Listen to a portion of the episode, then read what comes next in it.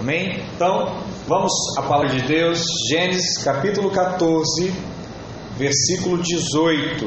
Gênesis capítulo 14, versículo 18, nós vamos ler do 18 ao 20.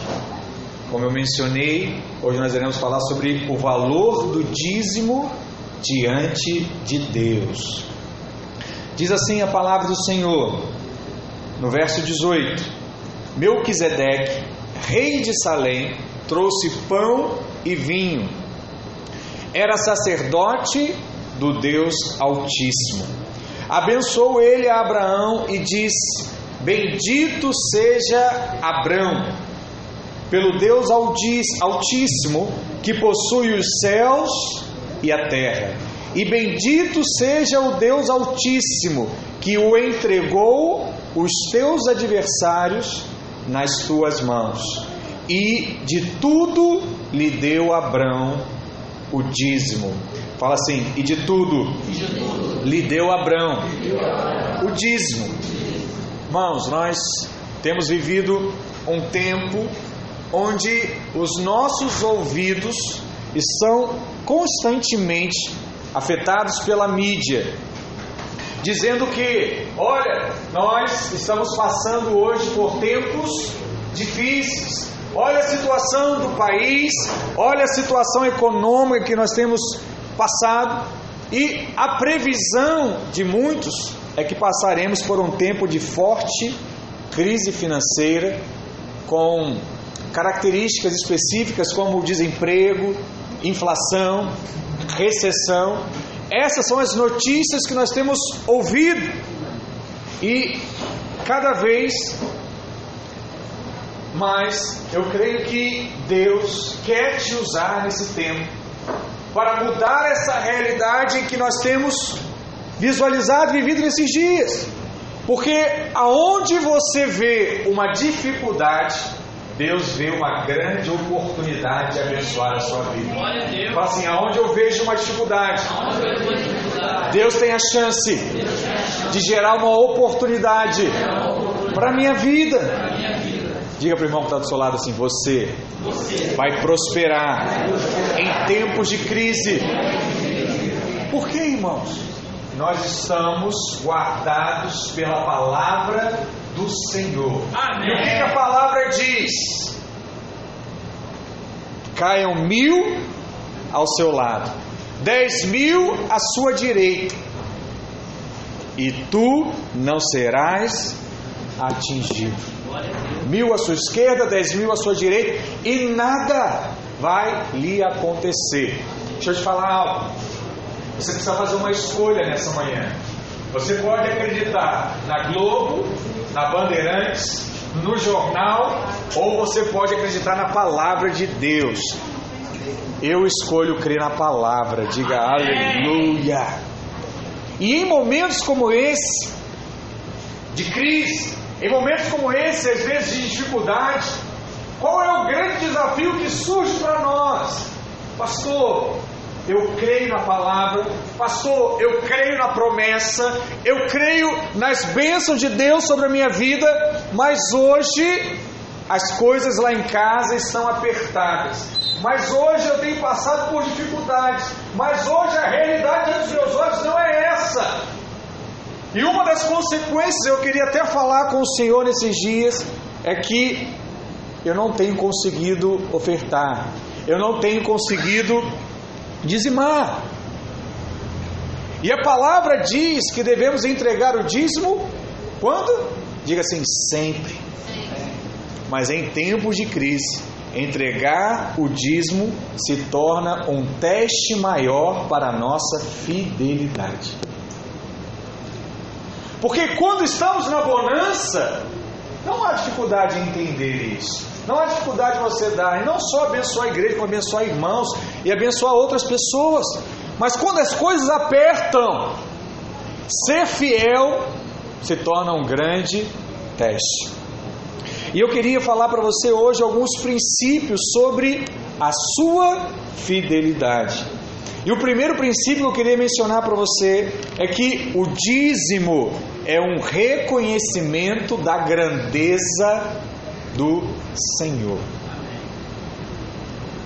Muitos gostam de dizer que o dízimo ele é parte da lei, está previsto lá nos Dez Mandamentos, está previsto assim claramente no Antigo Testamento. E como nós temos pregado hoje, que vivemos debaixo da graça, muitos dizem assim: olha, não preciso mais dar o dízimo porque nós não estamos mais debaixo da lei. Todavia, nós sabemos que Abraão entregou o dízimo a Melquisedeque. Foi o texto que nós lemos em Gênesis. E esse texto, ele se refere a um período muito antes da lei, muito antes de Moisés, cerca de 430 anos antes da lei. E a pergunta que importa para nós hoje é: o que levou Abraão a entregar o seu dízimo a Melquisedeque? Por que, que ele fez isso?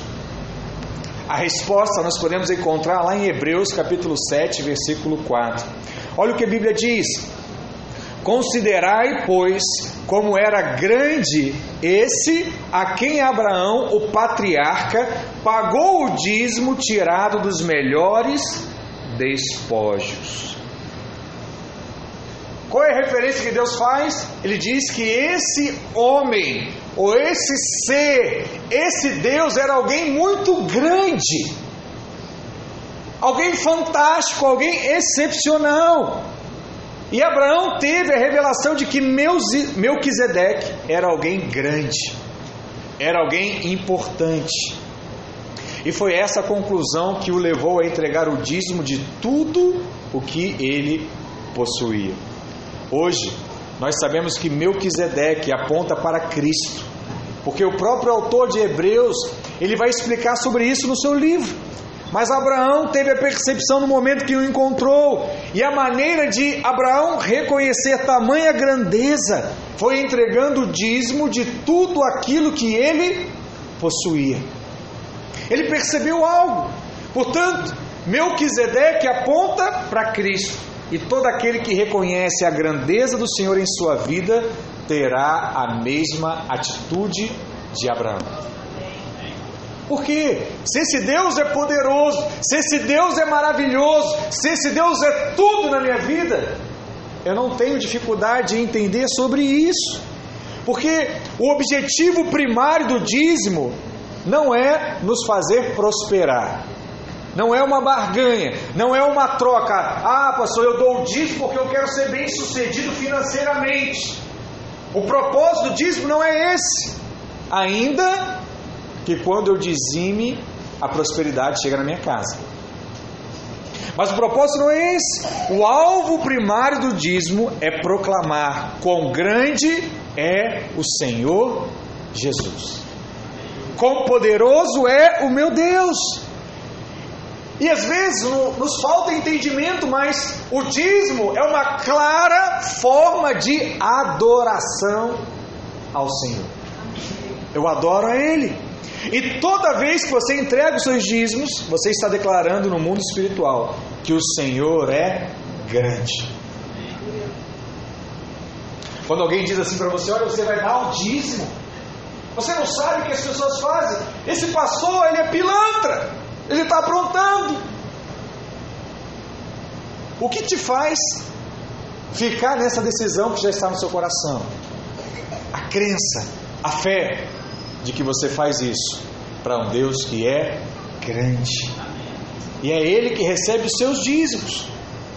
Tem uma canção muito conhecida que diz assim: Quão grande é o meu Deus, Cantarei quão grande é o meu Deus, e todos hão de ver quão grande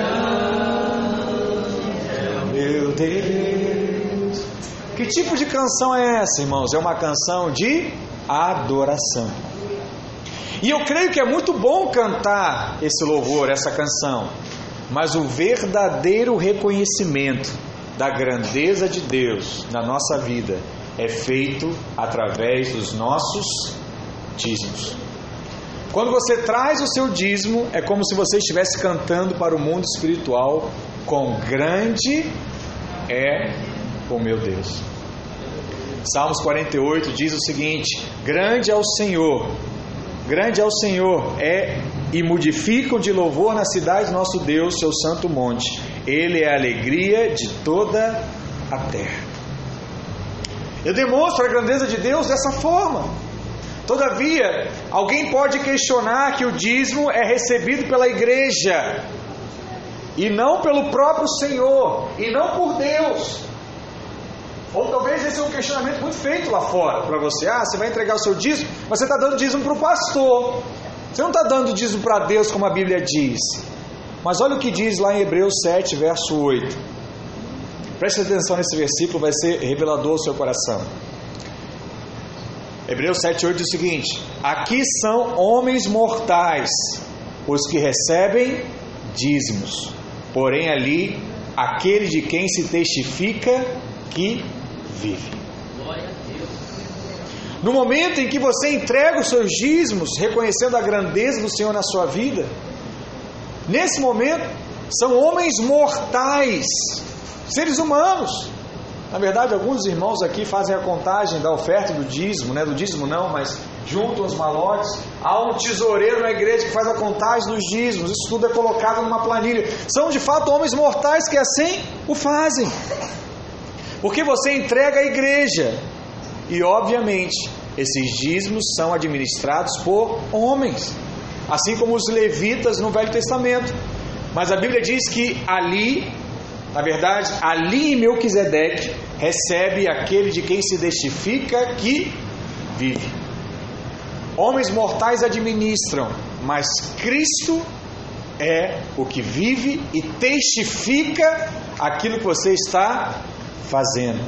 Por isso, quando você entrega os seus dízimos, o próprio Senhor faz questão de receber das suas mãos, porque quem dá, não dá a homens, quem dá, dá ao Senhor. Amém, irmãos? Glória a Deus. Fala assim comigo: o meu dízimo declara a grandeza do Senhor na minha vida. Aleluia.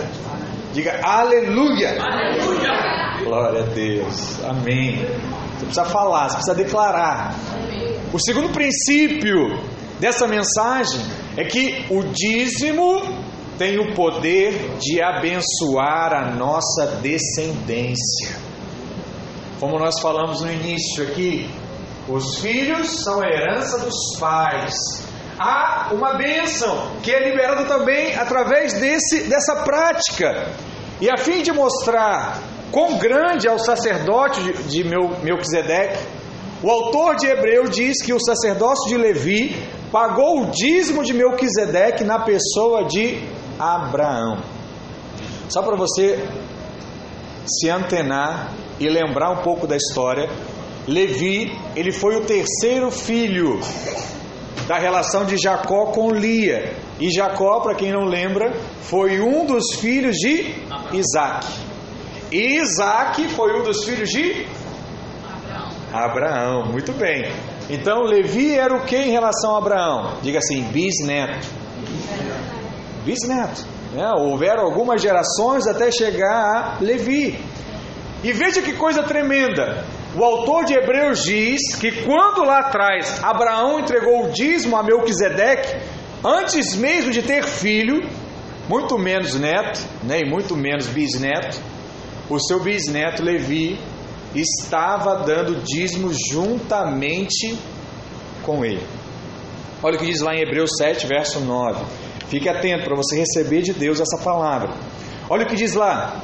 E por isso, por assim dizer, também Levi, que recebe dízimos, pagou-os na pessoa de Abraão, porque aquele ainda não tinha sido gerado por seu pai, quando Melquisedeque saiu ao encontro deste. Olha que coisa poderosa!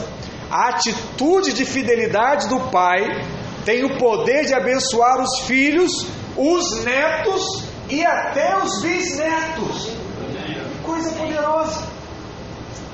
A palavra está dizendo que como Levi estava com Abraão, no dia que Abraão entregou o dízimo ao Melquisedeque, era como se Levi lá estivesse com ele. E Levi nem havia nascido ainda, Isaac nem havia nascido ainda, nem Jacó. E a palavra diz que alcançou até a geração de Levi. E sabe o que, que isso nos traz de revelação hoje? É que você hoje pode estar colhendo a bênção da fidelidade dos seus pais, da fidelidade dos seus antepassados, pessoas que viveram antes que você, que foram fiéis a Deus, e hoje você pode experimentar das bênçãos do Senhor. Diga aleluia. Existe um irmão da nossa igreja lá em Goiânia, ele já veio aqui no Rio ministrar mais duas vezes. O nome dele é Hanib. Eu não sei quantos lembram quando ele veio aqui em Jacarepaguá compartilhar. Ele diz que ele se tornou milionário antes dos 30 anos de idade. Aquele alvo né, que muito americano tem de se tornar milionário até os 30 anos. Ele conseguiu. E apesar de ser alguém muito próspero, ele sempre se questionava, porque durante tantos anos o seu pai havia sido um homem fiel, mas ele nunca havia visto o pai dele prosperar. Ele não teve as oportunidades que outros jovens, adolescentes da época dele tiveram, por conta da limitação financeira que os pais tinham. Mas os pais eram fiéis a Deus, os pais entregavam os dízimos todos os meses. Mas ele nunca havia visto nada de Deus fazendo na vida do pai dele. E um dia ele foi orar e disse assim: Deus, por quê? Por que, que o Senhor nunca fez com meu pai? Por que, que o Senhor está fazendo comigo hoje? E um dia Deus falou ao coração dele e disse o seguinte: Olha, meu filho, o motivo pelo qual eu tenho abençoado você tanto e em tão pouco tempo foi por causa da vida de fidelidade do seu pai. Você não teve tempo ainda de semear nada do que eu estou fazendo na sua vida, é pura graça de Deus. Mas, pelaquilo que o seu pai fez, há um favor sobre a sua vida, há uma descendência de bênção sobre você. E o que eu estou fazendo por você, na verdade, é por causa do que o seu pai fez por mim.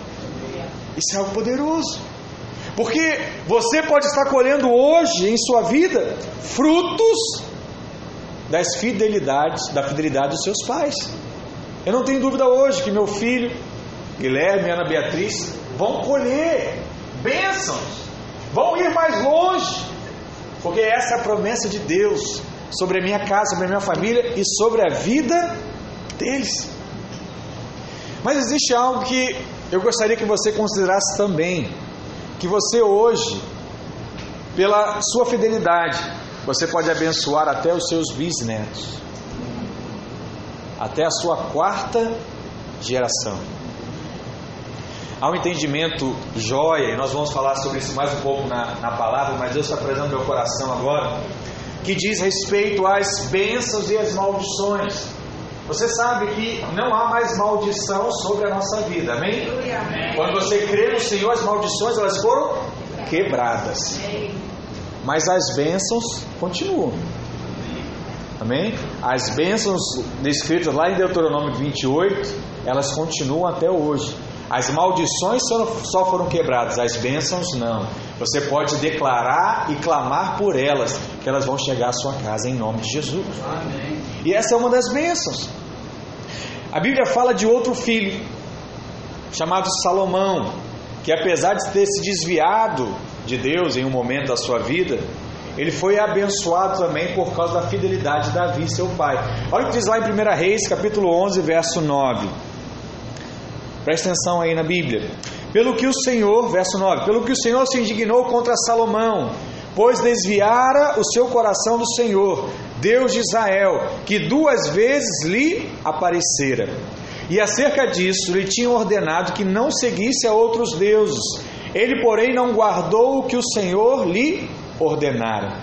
Verso 11: Por isso disse o Senhor a Salomão: Visto que assim procedeste e não guardaste a minha aliança, nem os meus estatutos que te mandei, tirarei de ti este reino e darei a teu servo. Verso 12: Contudo, não o farei nos teus dias, por amor de Davi teu pai, da mão de teu filho o tirarei. Verso 13: Todavia não tirarei o reino todo, darei uma tribo a teu filho, por amor de Davi, meu servo, e por amor de Jerusalém que escolhi. Olha que coisa, Salomão se desvia dos caminhos do Senhor, e mesmo assim, Deus não tira o reino da vida de Salomão. Até hoje, Salomão foi um dos reis em que tiveram o maior período de paz no seu reinado. Tudo fruto da bênção do seu pai, da atitude do seu pai. Como é que era conhecido Davi? Homem segundo o coração de Deus. Deus. Amém? Talvez hoje você tenha essa atitude, homem de Deus, voltado para a obra de Deus, caminhando de fato para Deus. O seu filho, ele vai testemunhar dessa bênção na vida dele. Amém. É por isso que hoje nós temos que lembrar da nossa obrigação como os pais de gerar em nossos filhos um desejo, um amor por Deus, pela palavra de Deus, pela obra de Deus.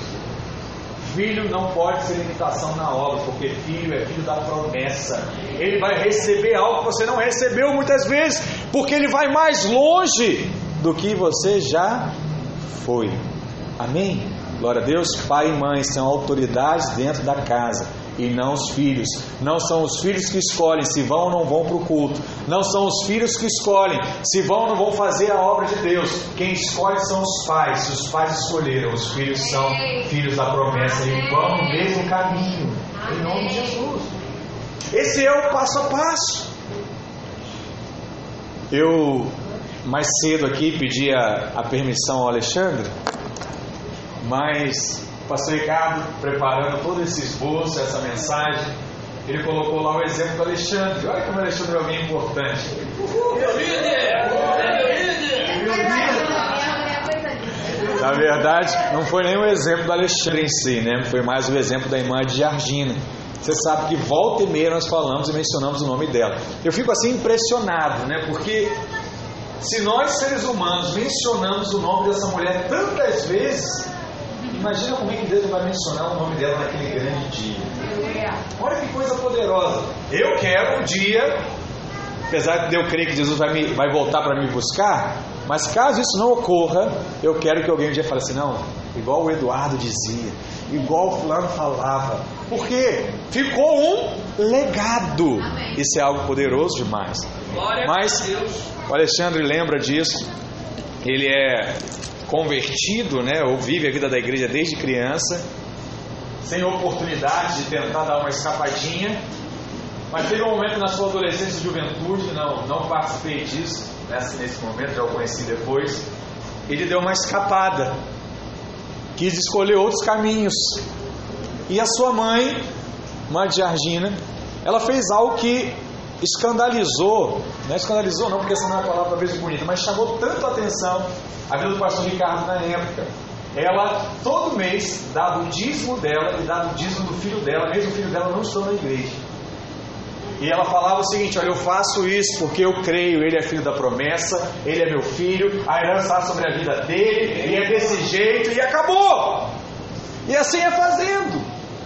E hoje, né, o Alexandre está aqui, pela glória de Deus, e volta e meia eu converso com a Cris, e a Cris mesmo faz esse relato, diz assim, pastor, eu não sei o que acontece, mas o Alexandre ele é muito favorecido.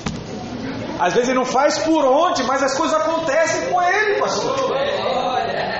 Sou eu que ligo, eu que falo, eu que falo, de repente a notícia vem, Alexandre, ó, consegui. Irmão, são coisas impressionantes, é eu não gosto de ficar testemunhando dos outros, mas depois um dia você pergunta para ele. Outro dia ele não queria falar com fulano, não vou fazer, não vou fazer, não acho certo. Chegou o ponto fulano ligar para ele, olha, eu quero te ajudar, você me dá um... Faz o que eu estou pedindo aqui. Para você ver o nível do favor que há sobre a vida dele. Às vezes a gente não tem noção, mas é como se Deus de fato quisesse assim, olha, eu me agradei tanto do seu pai, eu me agradei tanto do seu, da sua mãe, eu me agradei tanto dos seus avós, que eu tenho um compromisso, olha, de abençoar você. Amém de favorecer você. Isso é algo impressionante, irmãos. E quando Abraão diz que, quando Hebreus diz que Abraão, Levi também entregou o dízimo, ele está nos mostrando que quando damos o dízimo, nossos filhos, nossos netos, nossos bisnetos estão dando também. Porque eles em nós já serão abençoados. É engraçado que muitos irmãos falam assim: Ah, eu queria tanto que meu filho fosse alguém bem sucedido, cheio de saúde. Eu queria que os meus netos experimentassem por isso. Olha o encargo, o temor e a responsabilidade que recai sobre nós de trazermos esse ensino e essa prática, não só para a nossa vida, mas para as próximas gerações, em nome de Jesus. Glória a Deus por isso. Amém, irmãos? Portanto, o dizimista, ele abençoa a sua descendência. É mais do que a sua própria vida, é você e a sua descendência. Diga glória a Deus. Em terceiro lugar, quando entregamos o dízimo, entregamos tudo. Talvez você possa perguntar assim: por que Abraão deu o dízimo? Por que, que são 10%, pastor? Por que, que não é 11%? Por que, que não é 20%? Por que, que não é 5%? Por que, que não é 3%? Por que, que não é um outro valor? O que há de tão profundo com relação à décima parte? Quem está fazendo o curso de Apocalipse comigo já deve tirar alguma coisa do que seria esse 10%. Porque a Bíblia relata que 10% representa o todo. Quando eu coloco o 10, é como se eu estivesse falando com a sua completude, com o seu todo.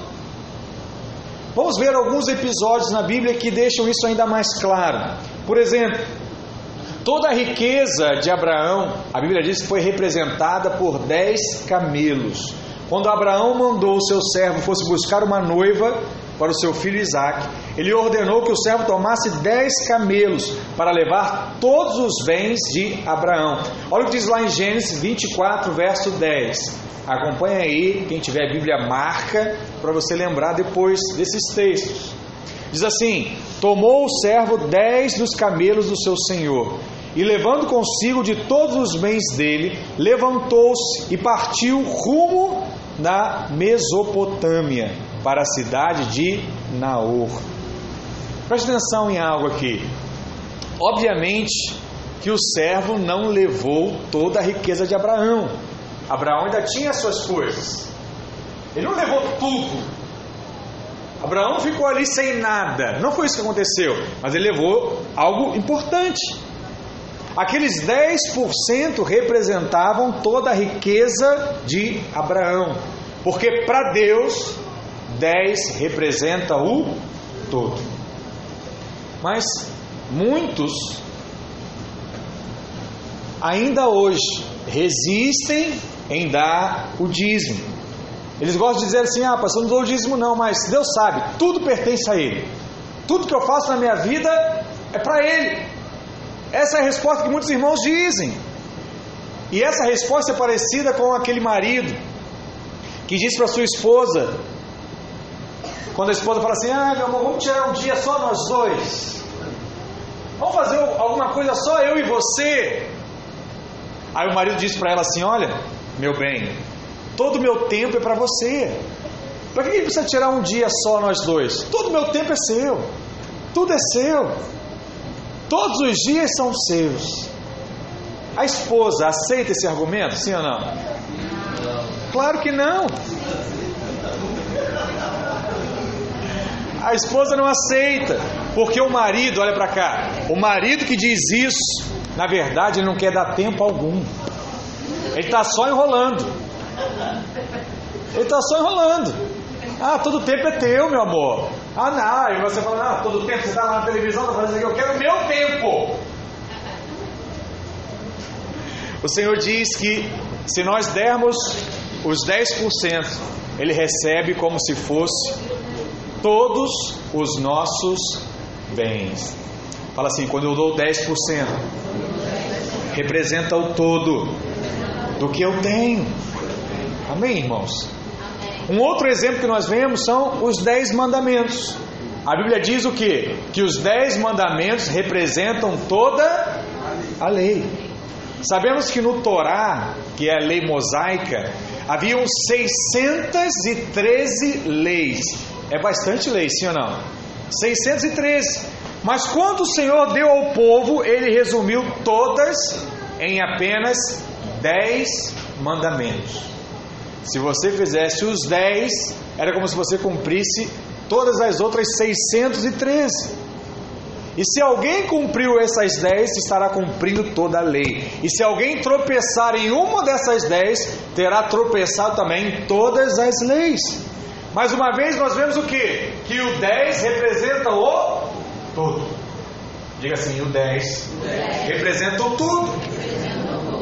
Mais um exemplo. A Bíblia diz que toda a riqueza do Egito foi carregada por dez jumentos. Quando Faraó quis abençoar Jacó, mandou que enviasse dez jumentos carregados com o melhor do Egito. Gênesis 45, verso 19. Olha o que diz a palavra: Ordena-lhes também fazer isto: levai da terra do Egito carros para vossos filhinhos e para vossas mulheres. Trazei vosso pai e vinde. Não vos preocupeis com coisa alguma dos vossos haveres, porque o melhor de toda a terra do Egito será vosso. E os filhos de Israel fizeram assim. José lhes deu carros, conforme o mandado de Faraó, também lhes deu provisão para o caminho. E a cada um de todos eles deu vestes festivais, mas a Benjamim deu trezentas moedas de prata e cinco vestes festivais. Também enviou a seu pai dez jumentos carregados do melhor do Egito, e dez jumentos carregados de cereais e pães, provisão para o seu pai, para o caminho. Aqueles dez jumentos, irmãos, era uma representação do melhor da terra do Egito. Era uma representação do todo. Poderia ser qualquer quantidade, mas a palavra de Deus diz que foram dez. Há um significado disso, porque não basta hoje dizer para o Senhor que tudo que temos é dele. Ah, pastor, tudo é de Deus. Mas a Bíblia diz o seguinte: dê a ele o dízimo para representar essa verdade. Se tudo de fato é do Senhor, dê a ele o dízimo. Porque o dízimo ele foi estabelecido para ser uma representação do todo. Se eu dou 10%, é como eu desse tudo para Deus. Como Deus administrasse tudo. Muitos dizem que tudo que tem é do Senhor. Mas a única maneira de confirmar essa declaração é quando de fato entregamos o nosso dízimo. Porque quem não é capaz de entregar 10%, jamais daria tudo ao Senhor. Vou falar mais uma vez. Aquele que não consegue entregar a Deus 10% do seu recurso, não é capaz de um dia entregar toda a sua vida. Amém, irmãos? Eu sei que quando nós falamos de dízimo e de ofertas é um silêncio, mas você precisa declarar aquilo que a palavra diz. Você precisa confessar isso. Eu estava ouvindo o áudio semana passada, era difícil de me ouvir, que o povo estava agitado ao máximo, mas hoje está um silêncio. Diga assim: Eu creio. E essa palavra é para minha vida. Esse é o princípio dos, dos dez na palavra de Deus. Quando entregamos o dízimo, entregamos tudo. Se você não der o dízimo para Deus, é como se você estivesse dando nada. Quando você dá o dízimo para Deus, é como se você estivesse dando tudo a Ele. Por isso, quando Deus abençoa os 10%, Ele também abençoa o todo.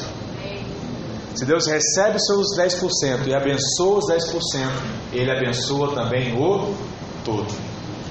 E o quarto princípio, e nós vamos orar, e eu creio que vai trazer revelação a você também nessa hora, é que o dízimo tem o poder de santificar todo o nosso dinheiro. Fala assim: o dízimo tem o poder de santificar todo o nosso dinheiro. Olha que coisa poderosa. Uma vez que nós nascemos de novo, nós não estamos debaixo mais de maldição. Diga, não há maldição mais na minha vida.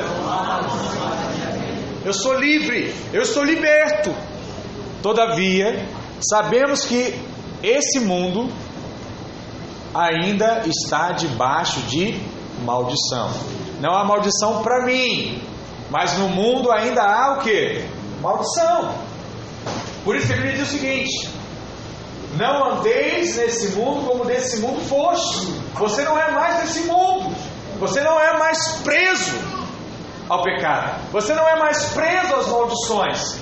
Mas nesse mundo ainda existe elas. Por isso, nós devemos pregar para que creiam e entrem na bênção de Cristo. Apocalipse capítulo 22, verso 3 diz que no futuro não haverá mais maldição. Hoje ainda existe, mas no futuro não haverá mais.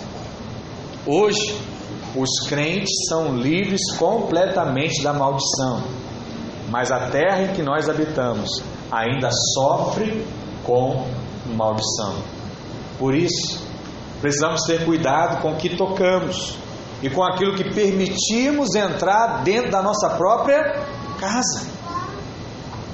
Você não tem o costume lá de varrer a sua casa, de passar o pano, de tirar a poeira da sua casa? O que você está fazendo quando você faz essas coisas?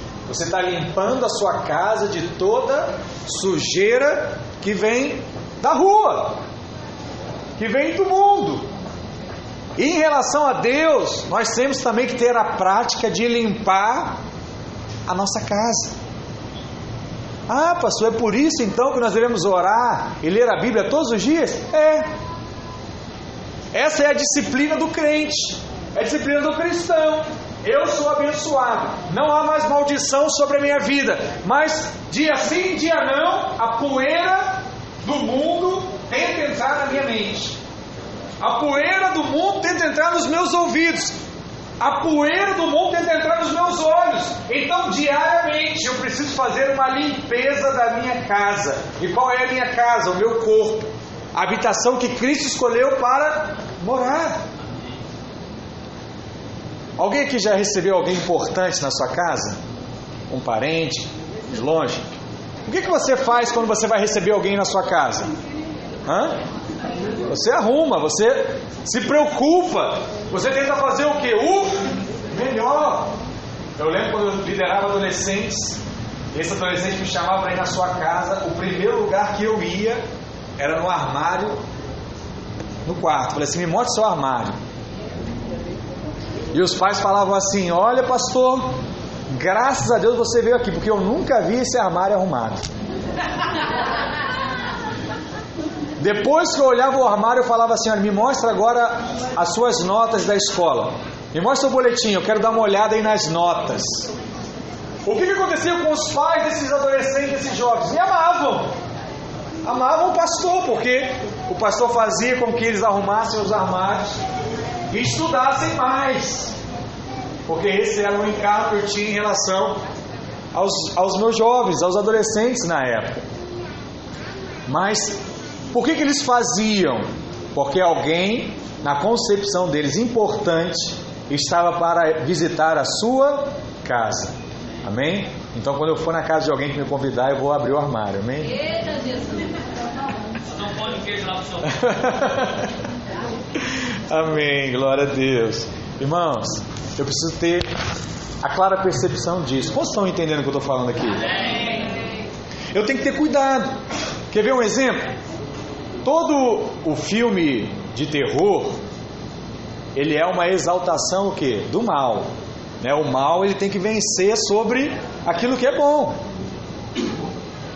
E na verdade, um filme de terror muitas vezes é uma adoração a Satanás e ao poder das trevas. E se você assiste um filme como esse, ou pior, se você permite que seus filhos assistem filmes de terror, mesmo sendo cristãos, eles estão recebendo o que? Uma influência satânica e será fonte de opressão noturna durante a noite. Provavelmente será um pesadelo. Provavelmente serão medo para dormir. Provavelmente vão escolher assim: ah, tem que estar com a luz acesa, porque eu tenho medo escuro. Isso vai perdurando para a sua adolescência, para a sua juventude. Foi Deus, olha para cá, Foi Deus que pegou aquele CD, DVD, nem é mais isso, né? E levou para sua casa? Foi Deus que clicou lá no, no link do Netflix e escolheu o filme? Não, irmãos. Foi você. Então quem escolhe levar sujeira para dentro de casa não é Deus. Muitas vezes são quem? Somos nós mesmos. E o diabo ele tem sido cada vez mais sujo, que agora ele tem usado desenhos animados para levar esse conceito para dentro das casas. Então o filho está lá dando trabalho, você não aguenta mais, bagunça, você fala assim, filho, senta aí, vai ver televisão. E não olha o que ele está assistindo. Ele está recebendo aquele ensino, ele está recebendo aquela questão. E você só vai depois de um tempo entender por que, que meu filho diz isso. Por que ele está passando por isso? Influência daquilo que ele viu na televisão e agora mais que nunca, né? Nas redes sociais. Fala assim, os filhos são as bênçãos do Pai. Preciso cuidar deles. Preste atenção nisso. Deus não manda maldição para a casa dos seus filhos. Mas você pode levar todo tipo de porcaria para dentro da sua casa se você abrir a porta. E essa é uma advertência para nós. Preste atenção em algo. Não há mais maldição para a sua vida, amém? Nós já pregamos isso diversas vezes. Agora, se você decide levar carniça para dentro da sua casa, é inevitável. A sua casa vai começar a feder carniça. Não tem como você levar carniça e achar que não vai acontecer nada. As pessoas vão perceber, tem algo aí ruim, tem um odor ruim na sua casa, tem alguma coisa estragada aí, filho. Por mais que você seja abençoado, as pessoas percebem. Isso significa que, mesmo você sendo abençoado, você pode escolher levar maldição para dentro da sua casa. E nós precisamos estar atentos nisso, porque em Cristo foi removida toda a maldição da nossa vida. Mas o mundo continua debaixo de maldição. Deus falou para Adão: Maldita é a terra por causa dele. Nós estamos debaixo de uma terra de maldição. É por isso que estamos debaixo de vários problemas, de doenças, de tantas coisas que nós não gostaríamos que acontecessem. Acontecem por quê? Porque estão nesse mundo. Tanto que quando Jesus voltar para buscar a sua igreja, não vai haver mais doença, não vai haver mais pecado, não vai haver mais maldição. Não vai envelhecer mais, vai ter um corpo glorificado, vai viver eternamente. Amém. Oh, coisa preciosa. Glória. Glória a Deus. Fala para quem está do seu lado, você não está debaixo de maldição. Agora, apesar de eu não estar debaixo de maldição, todo o dinheiro do mundo é carregado de maldição. Sabia disso?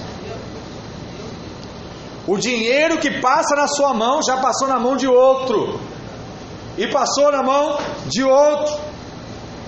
E o dízimo. E essa você precisa ter revelação no seu coração hoje. E o dízimo tem o poder de remover a maldição de qualquer coisa. Quando o nosso dinheiro é santificado ao Senhor, toda maldição que poderia haver sobre aquela nota em papel, ela é retirada. Diga aleluia. Não é assim que nós fazemos quando vamos comer? Você não ora pelo alimento, quando você ora, a Bíblia diz o quê? Todo o alimento foi santificado. Não é uma simples repetição, é uma crença de que se a sua esposa errou, vai estar gostoso ainda a comida. Se na sua casa o seu marido que faz a comida e ele errou, ainda vai estar gostoso porque você orou. Então ore sempre. Ore sempre. Amém, irmãos? Dê graça em todas as coisas, principalmente quem come na rua o tempo todo. Você precisa dar graças para estar lá bem, saudável e disponível para trabalhar. Agora, imagina que você está andando pela rua e de repente você vê um despacho na esquina. Naquela despacho da época boa, né? Que hoje é só caldo quinó, mas Mas aí você vai lá e vê uma farofa, uma galinha, também vê umas frutas secas, é alto nível esse, isso aí é, isso aí é de zona sul aqui, virado ano. Aí, eu pergunto para você, você vê tudo aquilo, você tem coragem de comer aquelas coisas, irmãos? Pegar um damasco seco ali, um figo seco, e falar, hum, deve estar gostoso, vou comer. Será que você teria liberdade na consciência de pegar aquilo, levar para casa, colocar na mesa e servir a sua família toda? Eu creio que não. E por quê? Porque você acredita que aquela comida foi o que? Consagrada e está cheia de maldição. Mas aí você vai mais à frente e você vê o outro despacho. E naquele outro despacho você vê um sapo com a boca costurada e uma nota de 50 reais saindo pela boca do sapo.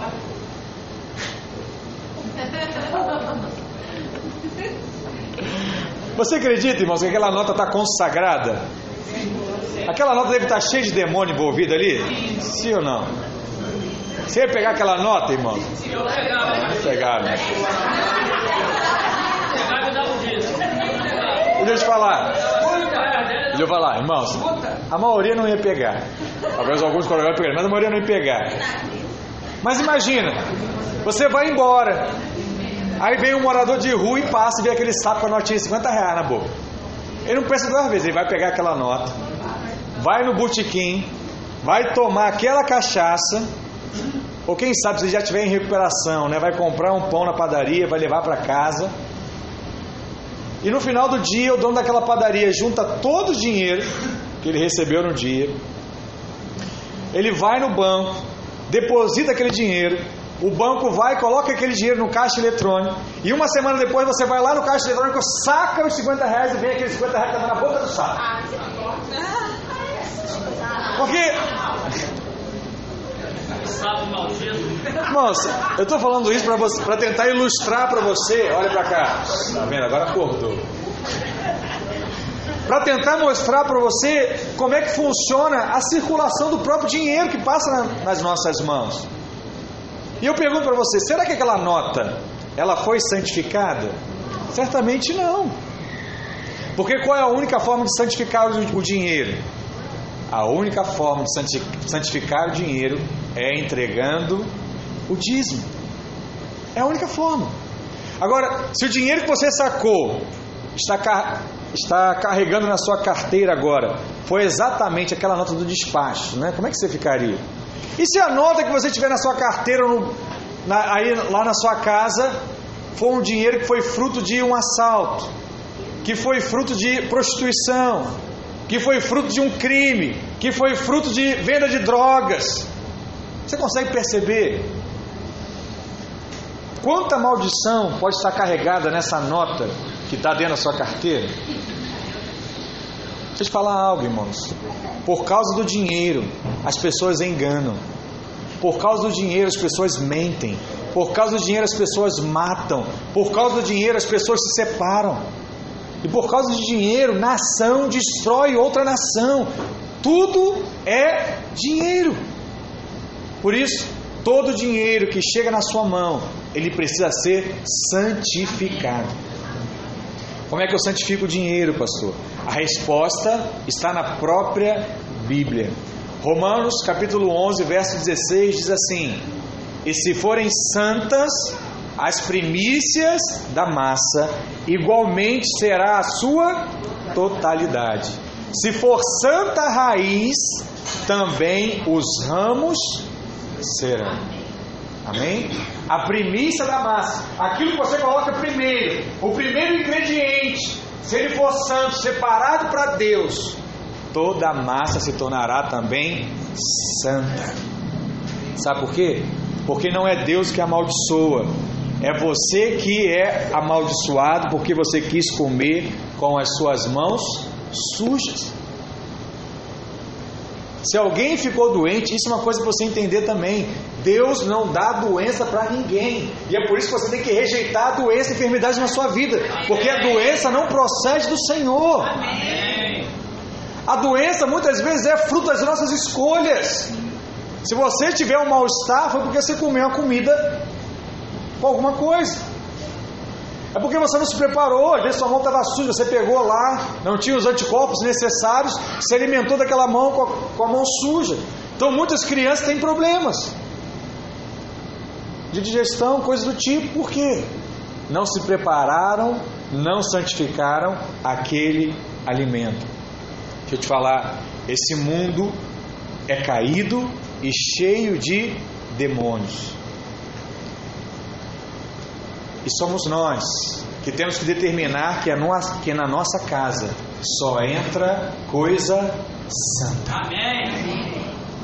Você precisa declarar isso. Na minha casa só entra coisa santa. Os recursos que meu marido traz, os recursos que eu trago, os recursos que os filhos trazem, são santos, separados para o Senhor. Aí você diz assim, pastor, por que aquele irmão se converteu e a vida dele agora começou a prosperar? Porque ele entendeu essa mensagem. Era a mesma quantidade de dinheiro que entrava na sua carteira todo mês. Mas agora Deus tem abençoado, porque ele entendeu o princípio. Era o mesmo dinheiro, era a mesma quantidade. Só que agora Deus santifica toda a massa. E o recurso que antes era pouco, agora sobra. E você pode abençoar e fazer coisas com seus filhos. E você pode fazer coisas com seu marido, com a sua esposa. E agora você pode viajar. Porque tem sobrado. Isso é algo poderoso em nome de Jesus. Pastor, lá em casa não está sobrando ainda. Aplica o seu coração. Exerça a sua fé. Creia no poder de Deus. Deixa Deus fazer, irmãos. Deixa Deus operar na sua vida. Amém? Glória a Deus. Por isso nós oramos sempre.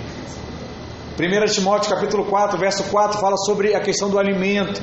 Olha o que ele diz: Pois tudo que Deus criou é bom, e recebido com ações de graça, nada é recusável, porque pela palavra de Deus e pela oração, pela oração é santificado. Foi separado. Hoje nós temos que testificar e purificar tudo o que chegar em nossas mãos, inclusive o nosso dinheiro.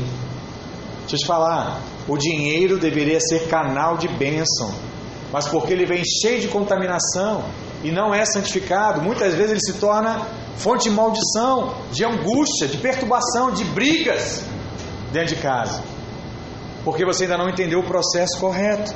Da mesma forma, a igreja precisa ser dizimista e santificar tudo que recebe. A maneira de santificar a comida é dando graças. A maneira de santificar o dinheiro é entregando o dízimo. Amém, irmãos? O desejo de Deus é que os seus filhos vivam debaixo da sua bênção e do seu favor em cada área da sua vida. Glória a Deus. Por isso precisa entender esses princípios. Que princípios são esses, pastor? Dízimo fala da grandeza do nosso Senhor. Eu reconheço isso todas as vezes que eu trago o meu dízimo. O dízimo tem o poder de abençoar a minha descendência. Eu tenho esse compromisso com os meus filhos, com os meus netos, com os meus bisnetos. Eles serão algo e irão mais do que eu já fui. Quando eu entrego o dízimo também, eu entrego tudo. É como se declarasse para Deus: tudo pertence a Ele. E o dízimo também tem o poder de santificar todo o nosso dinheiro. Você vai fechar a última porta de maldição que poderia estar aberta para algo acontecer na sua casa na sua família. Você vai dizer não, você vai dizer um basta para isso, em nome de Jesus. Amém? Glória a Deus. Fica de pé nessa hora, eu quero orar com você. E eu quero fazer um apelo para a sua vida em nome de Jesus.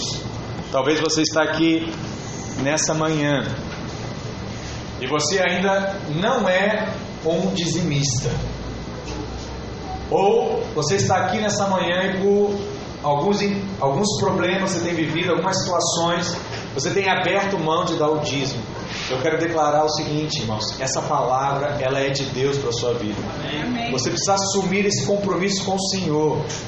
Creia nele. Deixa ele de fato usar a sua vida. São 10%, é a décima parte, mas representa o todo o todo. Confia que Deus vai fazer algo na sua vida em nome de Jesus. Feche seus olhos. Pai, em nome de Jesus, eu oro a Ti nessa manhã.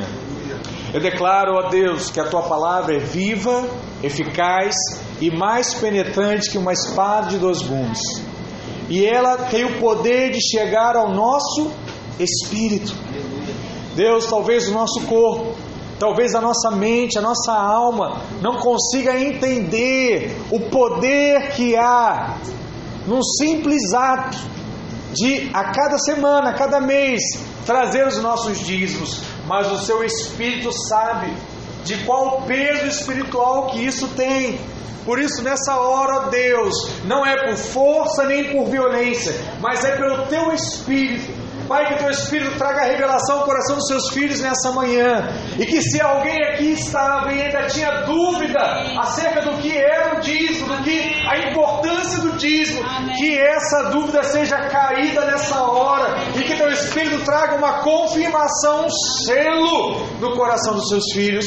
Pai, que nessa igreja todos, todos, todos nós venhamos nos tornar de fato dizimistas fiéis, ó Deus. E que a tua palavra possa se cumprir em nossas vidas, em nossos corações, em nome de Jesus, em nome de Jesus. O Senhor não necessita de nada, mas o Senhor aceita, porque isso é bênção para as nossas vidas. Mas esse é o nosso compromisso, não só em dizimar, mas em entregar o nosso tempo à Sua obra, em entregar a nossa família à Sua obra. Como nós dizemos semana passada, nada disso é necessário para ti, mas o Senhor aceita pela Sua imensa misericórdia por nós, ó Deus. Pai, que em nome de Jesus possamos viver essa realidade em nossos corações, em nome de Jesus. Em nome de Jesus.